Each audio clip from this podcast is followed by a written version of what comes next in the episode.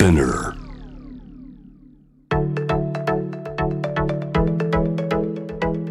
伊藤忠 Dear Life, Dear Future Brought to you by 伊藤忠 SDGs スタジオ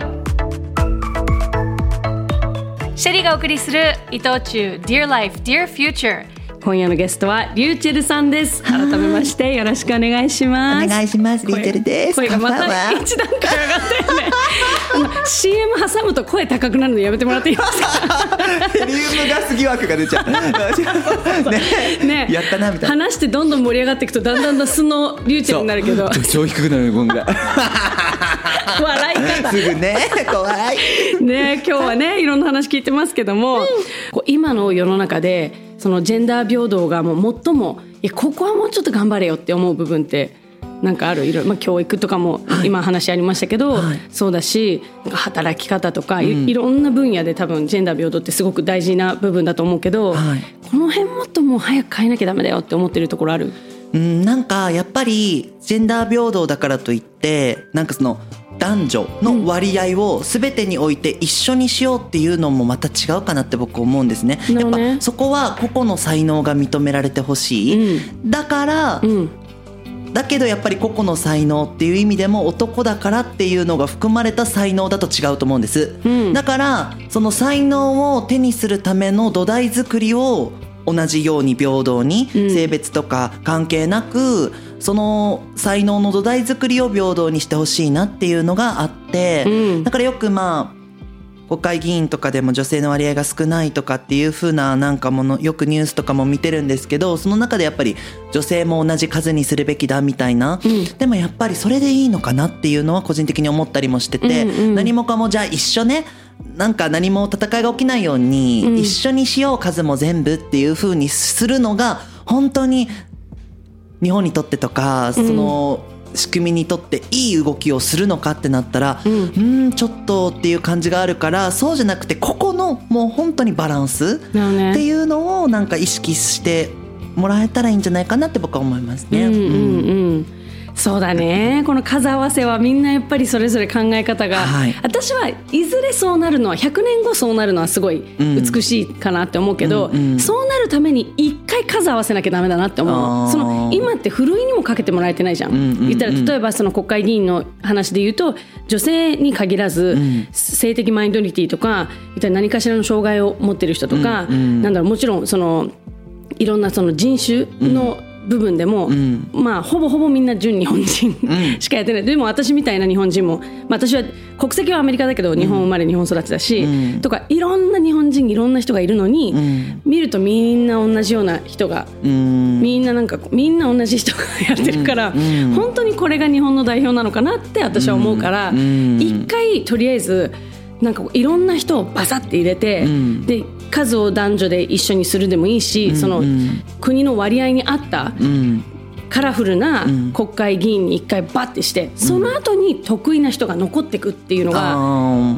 いいと思うんだけど、ん。結局間口がないと、ん。とかロールモデルがいないと、女の子も将来私はじゃあ日本の首相になろうって思う子も男の子に比べて圧倒的に少なくなっちゃうし、とか、なんかそういう意味でなんか数合わせるのは意味あるかなとは思うけどそのスタートラインを作るっていう意味でね。うん。でもまあ、ふるいをかけるっていうのが、うん。そうすごい大事だなと思って、うん。この誰もそのチャンスそうそう。がやっぱりその特にやっぱ女性はなかなかチャンスにも恵まれないっていうのはやっぱおかしいからその行く道あの、うん。目指す道のりっていうところを、なんかもっとなんかどうにかできないものかなっていうのはもうものすごく僕も思いますね。そうだよね。もういろんな本当に幅広い分野で意見を求められる存在にオチェルはなっていると思いますけれどもこの前の衆院選の時はね、はい。開票特番にも出られてて、はいはいなんかこうで実際のその選挙戦の現場も取材してたりとか、はい。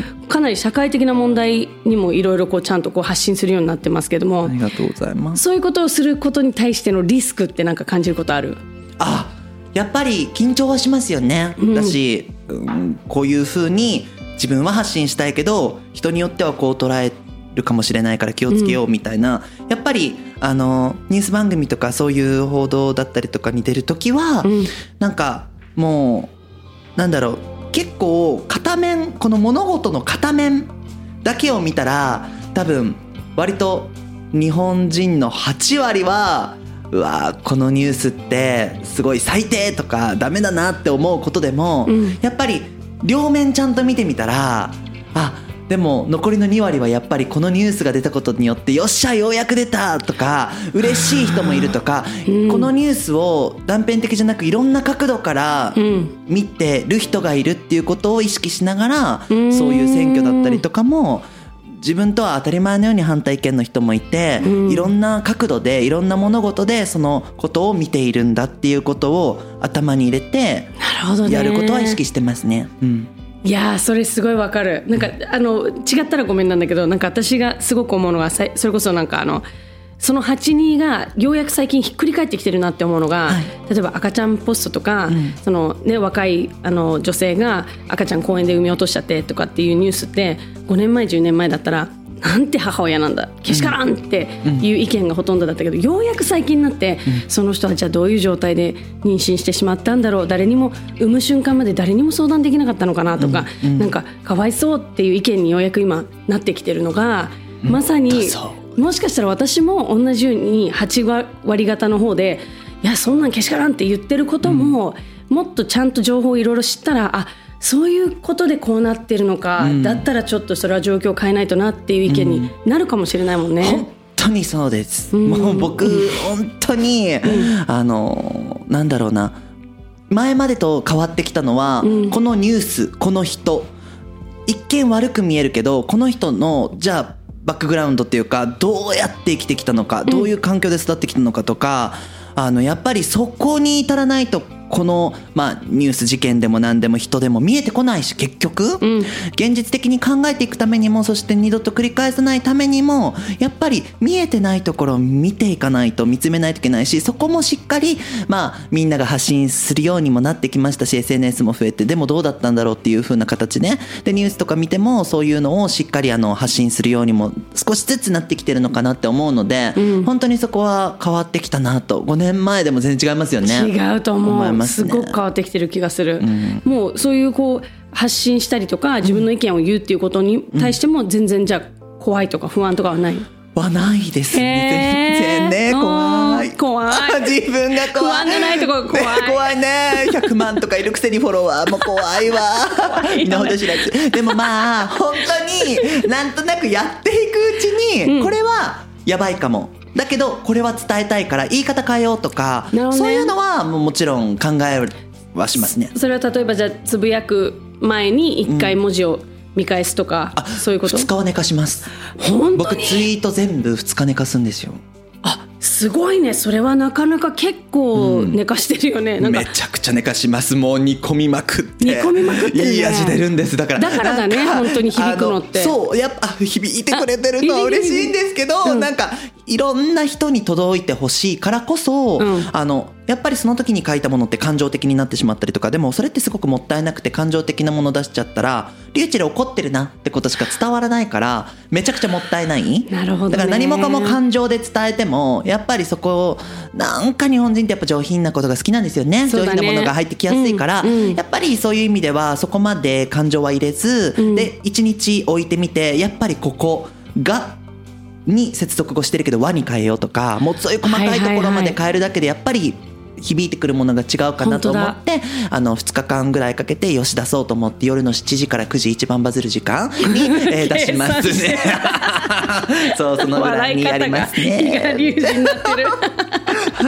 あのでもさそれはすごく私賢いなって思うしすごく共感できるんだけど、はい、同じ出てるものとして聞きたいのは、はい、とはいえ感情があるじゃんすごく、はい、特に多分我々は思いが強いから、はい、やっぱり情熱的な部分があるじゃない、はい、その例えばなんか差別とか、はい、なんかこう不平等とかに対してうーんって思う中でそこの感情を抑えて伝えることって私いまだにすっごく悩みながらやってるというか、私も同じふうに思うの。感情が乗っかっちゃうと大事なメッセージが伝わらなくなるってすごく思うから、自分の感情を抑えて伝えることをすごく意識してるのね、はい。はい、性教育とかも。はいなんだけどとはいえやっぱり気持ちがあるじゃん、はいはい、す。ごく。気持ちがあるから発信してるわけで、はい、そのその葛藤ってどうし、うん、メディアを変えてるんですよ。その文字ってなると怒っちゃダメなんです。でも、ね。YouTube とかメディアでは全然感情出してもいいんですけどやっぱ文字になると、うんうん。ほんとすっごいガキに見えるなって気づいたんです。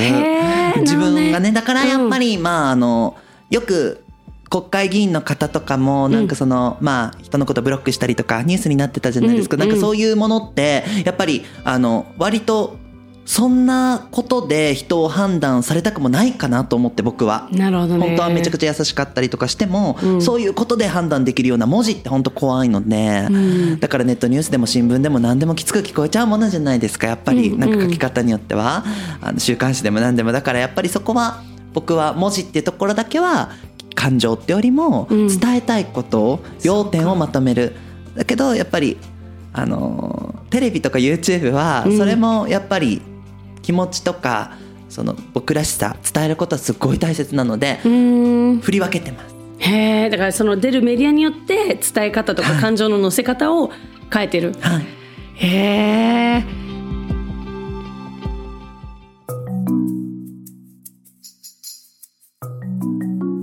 そう番組では心が豊かになる自己肯定感が上がる取り組み「ハッシュタグセルフリスペクト」を募集しているんですけどもリューチェルのセルフリスペクトは何ですか？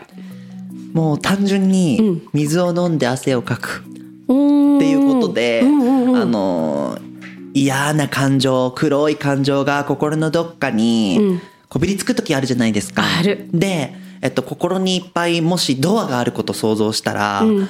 棚だな棚心にいっぱい棚があることを一回想像してもらって、うんドアドア忘れていい？ドア忘れてください。一回じゃあ棚にするね。紛らわかった。ごめんなさい。えっと、心にいっぱい棚がはい。あることを想像してください。でいろんな棚があってでもなかなか閉まらない棚にもう黒い感情がずっと残ってても閉めたいけどもう閉めたいけど全然閉まらないみたいな時あるじゃないですか、うんうんその時は閉めよう閉めようと思ってる自分にも疲れるしもうめちゃくちゃきついんですよ。だから、なんとなくイメージなんですけどいっぱい水をごくごく飲んでこの悪いものを一回体に巡らせる。一回棚も全部水浸しにして黒いものを汚れを落とすイメージで体に巡らせてそれで汗をいっぱいかく。うん。でいっぱい、えー代弁をする。うんうん。でそのイライラした時に水をいっぱい飲んでご飯もいっぱい食べて汗もかいてその時に出る代弁って、やっぱちょっと臭いんですよ。嫌なもの出るので、うんうんうん。やっぱちょっと異常なほど臭くて、うん。その時にあー臭い。ようやく出た。出た。って思ったりとかそれデトックスするイメージで生きることが本当に大事で今すごい心にこの黒いのがこびりついてるわ。本当にダメだって思って、だけどやっぱりあのなんだろうなまあカビだとしたらカビキラーでも何でもいいんですけどその、それって例えば精神安定剤とかだと思うんですよ。なるほどね。ちゃんとした薬も別にいいと思うんですけど強めなのが必要な時もあるし、あるんだけど水で僕は流れる時もあるし。そうそれはしなくても間に合うので水でやって、あと、まあ、外を一応一応番組ナビゲーターので、はい。なのでお食事中の方はごめんなさい。あ本当ごめんなさい。すいません。でえっと、裸足で外歩く例えば公園芝生があるところに行っておすすめは新宿御苑、新宿御苑とか行ってまあ、あのお金取られるんですけど、あの、新宿御苑に行って、うん。まあでも綺麗だから、あの、お金払う分、やっぱ綺麗なのでものすごく、そこに行って、裸足で歩く芝生とかは、やっぱりすごく、あの、いいですね、マーシング。なんかあれだねちょっとあれだねスピリチュアルっていうかめっちゃ、僕パワーストーンとか家にありまくりだし、もうすぐ瞑想するし、瞑想してんの？瞑想します。すぐ瞑すごい想しますね。偉いねあと、なんだ。ウェルネスじゃんもやばいです。うへえだからなんかそういうものが大好きでもうすぐ嫌なことあったらすぐ政治とかタクシーめっちゃ怖い人みたいになってるんですけど でもまあ今ピンときてない人がいるかもしれないけど一応なんか政治知ってる会の中では 政治っていう構乾燥させたねはいはいはい。あのハーブがあってそはい。れに火をつけるってて。その煙が言ったら厄除けみたいなそうでここあ感じの考え方だよね。部屋なんか部屋入った時に打ち合わせの部屋でも何でもいいんですけど、あー気が悪いってありません？ねありません？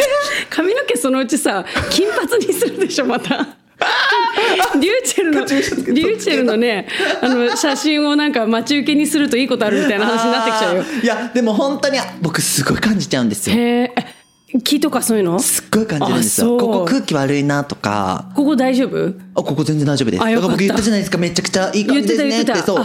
そう。すぐ言うんです僕。しかもそれを。ここいいよって。ここいいですよ。よかった。何の力もないですよ。よかった。すんごいお金かけて作ってるからさこのスタジオ、ここいいですよとか よくないって言われたらどうしようかと思って。いやいやよくないスタジオいっぱいありますよ。はい後で入れます全部。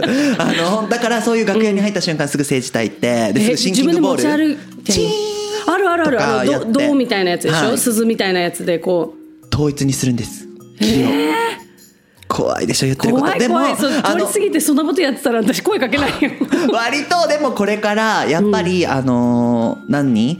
正月で、まあみんなね明けましておめでとうで挨拶お参拝行ったりとか。行ったりすると思うんですけども、やっぱりそこにもお香もまあそうか。金もあるじゃないですか。ね。考え方一緒。やっぱり統一するっていうことがうん。僕の中ではすごくあの自分の中でも好きだったりとかであとうんどんな時に瞑想するかって言ったらそのどんな時にそういう行動をするかって言ったらやっぱり自己肯定をねあのキープするっていうのもあるんですけど、うん。自分って何が大事なんだろうって何か自分の中での優先順位が分からなくなる時ってあるんですよ僕、うん。これも大事にしたいしあれも大事にしたいで欲張りになっちゃったりとか、うん。これの方が大事だけど本当にそれでいいのか後悔しないのかとかそういうふうに何か大事にするもので迷った時優先順位をちゃんと決めたい。これは捨てよう。これは大事にしようっていうものをちゃんと自分自身自問自答してあの心の中整理整頓すっきり。まあ人間関係もそうなんですけどいろいろすっきりしたい時にそういうことして自分を見つめますね。うーんなるほどね、はい。でもそうなった時の対処法をちゃんと持ってるっていうことがすごく大事だと思う。大事です。ねえ、うん。で自分でいろんなその言ったらそのねなんかこう政治炊いたりとか水を飲んだりとか、いろんなのできるからこそ、はい。なんかこうあの切り替えられるというか、うん。ですごいいいねその考え方素晴らしい。もう結構それを見つけるの得意で5年前まではハリボーを食べるぐらいだったんですけど めちゃくちゃ。元気欲しい時はハリボーいただいてね。うん。ハリボーを食べるみたいなぐらいだったんですけど、でもう最近はそうなってきたのでその時その時の、まあ、自分の一番のリラックス効果も知るのと同時に、ね。今の自分を知る。本当だ。ってのが本当にやっぱり大事かなと。自分と向き合う時間を作るっていうか本当ねそうです。ああそうだ。知らないうちにだから棚の中すごいいろんな黒いのがこびりついちゃう時あるよね。そう。そうなんないためにチェ棚チェックを時々自分でして、はい。でちゃんときれいに閉まってるか確認して、はい。締まりが悪いところがあったら水いっぱい飲んでいや本当に。裸足で走り回って、っていうリフレッシュをする。はい、この放送の時期それこそ年末大掃除と一緒に心のお掃除もおすすめです。本当だ、うん。いやだちょっと私水飲もう。水飲み溜ましょう。まってるかもしれないもしかしたら、うん本当に、ねえ。まあでもそんな中でこの SDGs っていうのはとってもねあのチェルもよく話する機会が多いと思うんですけども、この番組ではこの SDGs が掲げてる17の目標2030年までに、まあ、あの達成を目指してるわけですけど2030年はどんな社会になってってほしいかっていうのを皆さんに聞いてて、ぜひおチェルにも聞きたいなと思って。いやーそれこそまあもちろん今日もちょっといろいろ話したジェンダーについて本当にあのいろんな人があのいていいんだっていうことを認められる社会になってほしいなと思ってて僕って割と最近出した本も「こんな世の中で生きていくしかないなら」ってタイトルなんですね。正直何か全てが変わっていくってことはきっとないかもしれないし急に自分の周りがいい人になったりとか自分と同じ意見になることなんてそんな世界線はないし自分が死ぬまできっと周りに嫌な人っていると思うんですねどうせ。うんだし自分と反対意見の人もきっと自分が死ぬまでどうせいると思うんですそんな中で何を大事にしたらいいかって言ったらやっぱり自分を持つってこととあの強要はしないけど共有するっていう心なんか理解はできなくても認め合う。うん。もうそういう自分の中でやっぱりこびりついたなんだろうな自分の基盤みたいな性格みたいなのがあってそれを大事にしたいんだったら大事にしてもいいけどそれを強要するのはおかしいよとか性についても年齢でもなんか国籍でも何でもいいんですけどそういう肩書きであのじゃあこの人はこうだから自分は関わりたくないとかそういうふうに生きてしまうともったいないかもしれないから認める心は持ってもいいんじゃないかなって思うしだけど理解してってなるとこっちまで許容になるからうん。本当に認め合ういろんな色がいていいんだなっていう社会になると素晴らしいんじゃないかなって思いますね。本当だね。2030うんね。間に合わないと思ってる。今の言い方2030までになれるかなって思った今。だし2030は全然まだ僕もそういう発信をしていくつもりでいます僕も。あそう。変わってないかもって思ってるので、なるほどね。あのあと10年20年ってそうか死ぬまではこういう風に僕は生きてきてっていう。やっぱり人の背中見た方がうん。なんかねさっきそのロールモデルで女性のね首相だったりとかっていうお話もいただいたんですけど本当にそうでじゃあこんなパパがいるとかタトゥー入れてるけど広告してるとか、うん。こういうタレントがいるってことが一番僕がやっぱり芸能してる理由一つなので、うーんなるほどそうねいう背中を見せるっていうのは大事マイノリティの代表。いやもうそうだよ。ありがとうございます。2030は全然まだ伝えなきゃって思ってると思いますね。そうん。でもその覚悟を持ってやってるからこそ、長い目でずっとこう伝え続けなきゃっていう思いもあるし、でも2030年までには少しは変わってるだろうはい。うん。伝え続けるので僕も明日からもずっと。本当だね。はい。変わってほリューチェルしいな。に戻った声が。はいやいやでも確かになんかリアルでしたね。そのあの2030年の想像が。うん、なんかでもそれはそのぐらいの気持ちでいた方が楽かもしれない私たちも。あそうですね。私なんか、あのペライこと言う人嫌いなんで僕ペライこと言う人になりたくなくて、うん。ちょっとごめんなさいなんか2030はなるほどね。変わってますよとか。こんな素晴らしい世の中になってると思いますっていうこともちょっと自分のねやっぱりそういうことね言うペライモデルいるじゃん。あんななりたくないんです僕。ちょっと帰る前に名前一つだけ 怖い怖い怖いすいませんそうそうそう調子乗るから大丈夫これ全部多分いいとこで話終わらせてるからもうはい正直ごめんなさいなんかでもすごいこうあのいっぱい聞けてまだまだちょっと正直時間全然足りなくてもっといっぱい聞きたいけどぜひまたリューチェルに来てほしいですありがとうございましたね今日のゲストはリューチェルでしたありがとうございましたはいバイバイバイバイ建築って建物が完成してそこで終わりというよりかは解体されてまた違うプロダクトになっていく、まあ、そういうなんかつながっていくっていうことがサステナブルな建築の在り方というふうに思ってます。そう語るのは建築家の長坂城さん。独自のサステナブルな視点を持った仕事を手掛けている。例えば今年4月東京青山にオープンした伊藤忠 SDGs スタジオ。ここのカフェスペースのテーブル椅子単管パイプには再利用した古い材料が使われている。新しい材料を使うよりよそで不要になったものを、まあ、再利用して作ることの方がここでは大事かなというふうに思いました。さらに今年のベネチア・ビエンナーレ国際建築展では解体される建築材を使った展示を制作。長年日本で使われた建物が解体されイタリアに送られて展示となりその後ノルウェーまで旅をして再び建物になる予定だ。建物がいろいろな人の手に渡って変化して成長していくというそういう全部のプロセス自体が、まあ、今後の建築の在り方であるんじゃないかということを提案したものだと思ってます。建築のアップサイクルという難題に向き合う長坂さんは作る住む売る全ての過程に関わる人が尊重されるようにと考えているそうだ。彼の胸にあるものそれはその商いはみんなが幸せかどうか。Dear Life 伊藤忠商事。